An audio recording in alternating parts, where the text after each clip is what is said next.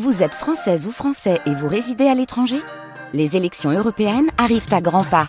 Rendez-vous le dimanche 9 juin pour élire les représentants français au Parlement européen.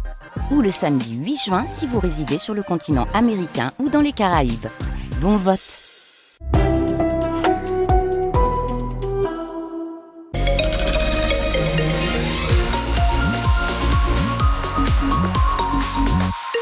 Et le journal est présenté par Odile Senelard. Bonjour Odile. Bonjour. Sur l'autoroute 1 dans le sens euh, Paris-Lille, entre Falampin et Léquin, il y a un gros bouchon. Comptez 56 minutes de temps supplémentaire de parcours. Et puis je vous rappelle qu'il y a une opération escargot euh, taxi qui pour le moment est dans le centre-ville d'Armentières jusqu'à la CPAM. Puis on continue bien sûr de parler de la route juste après le journal. Odile, le temps reste sec aujourd'hui avec un ciel légèrement voilé. Après les éclaircies de début de journée, les nuages devraient gagner du terrain au fil des heures cet après-midi. Les maximales euh, aujourd'hui sont comprises entre 9 et 11 degrés.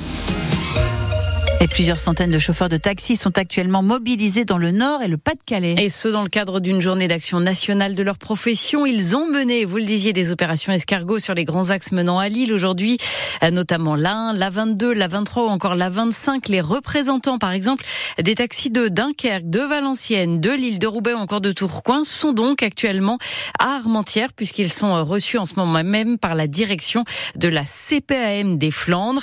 Les taxis qui sont inquiets au sujet de la nouvelle convention entre leur profession et l'assurance maladie, puisqu'elle modifie les tarifications de la prise en charge des frais de transport des patients. Outre les taxis, les agriculteurs poursuivent eux aussi leur mouvement avec la promesse d'organiser le siège de Paris cette semaine. Les agriculteurs du Nord et du Pas-de-Calais ne prévoient pas de descendre sur la capitale avant mercredi. Aujourd'hui, une seule action est donc en cours dans notre région. Il s'agit du blocage d'un tronçon de l'autoroute A16 entre Boulogne et Étaples, euh, parce qu'avant de pouvoir descendre sur la capitale, eh bien, il faut s'organiser sur les exploitations avec la difficulté de gérer à la fois l'activité et les manifestations, comme c'est le cas pour cet éleveur de bovins et cultivateur de pommes de terre à Saint-Venant, près de Béthune. C'est signé Romaric Caillé. Dans son hangar, Philippe Coll doit tous les jours nourrir ses 90 vaches laitières. Alors forcément, pour aller sur un barrage, il faut s'organiser. Quand on n'est pas là, on n'a pas quelqu'un pour le faire. Ouais. Soit notre salarié s'il est présent ce jour-là, soit nos parents respectifs qui sont en retraite mais qui peuvent venir nous donner un coup de main. La semaine, Philippe est aussi contraint de se lever plus tôt. D'habitude, on, on, commence le travail sur 6 heures à la traite euh, sur l'élevage. Ces jours-là, on démarre euh, selon l'heure où on veut être à la manif, euh, à 4 ou 5 heures. Se réveiller plus tôt, mais aussi se coucher plus tard. Simon Ameux est président de la FRSEA Hauts-de-France.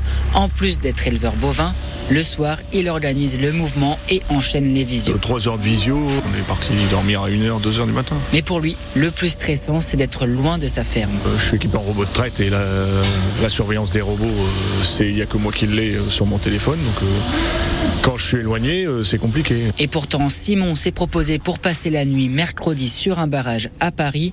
Ce week-end, il fallait donc s'avancer. S'en remettre un peu à jour, c'est un nettoyer un coup les box, c'est payer un peu mieux si ça n'a pas été suffisamment payé, c'est apporter les soins qui doivent être apportés. Une chance néanmoins pour certains agriculteurs, à cette période, il y a moins de travail dans les champs.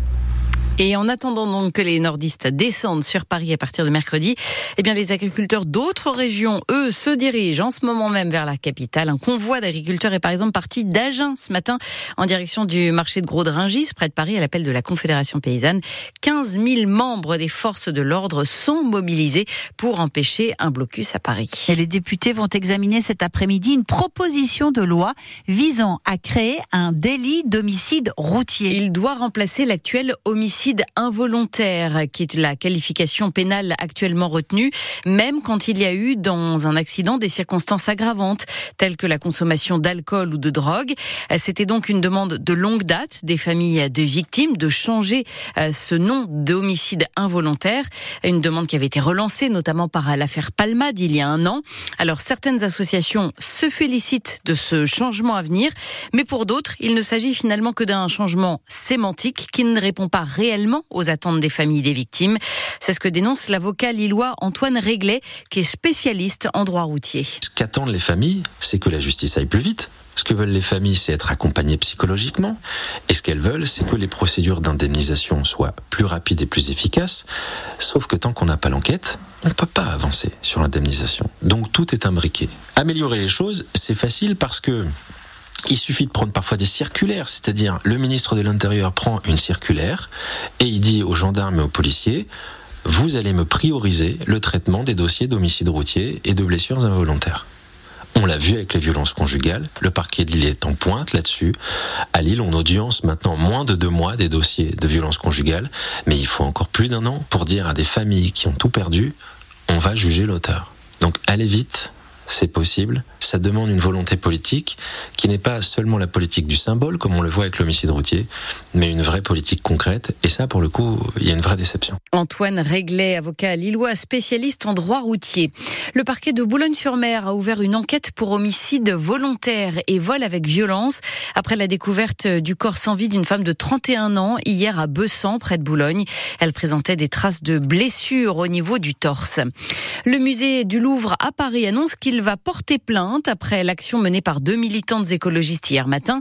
Elles ont jeté de la soupe sur la vitre qui protège la Joconde, ce qui n'a entraîné aucun dommage sur la toile, indique ce matin le musée. Les militantes, elles, ont été placées en garde à vue.